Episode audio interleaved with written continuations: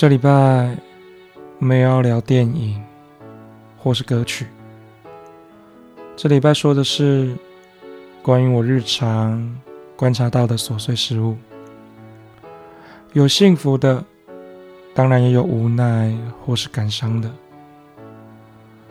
我会一段一段的故事诉说，那就开始吧。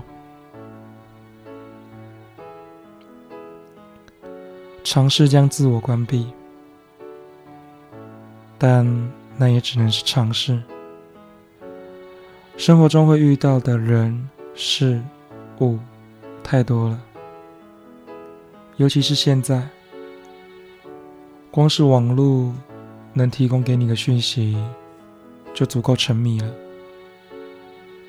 重复的讯息过多的状况下。就容易形成舒适圈，慢慢的，黑会变成白的，而你也会成为演算法底下的笨蛋，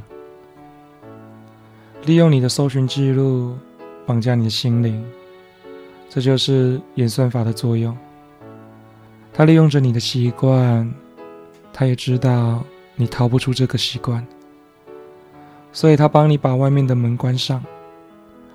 让你活在你的舒适圈，当你意识到时，已经来不及了。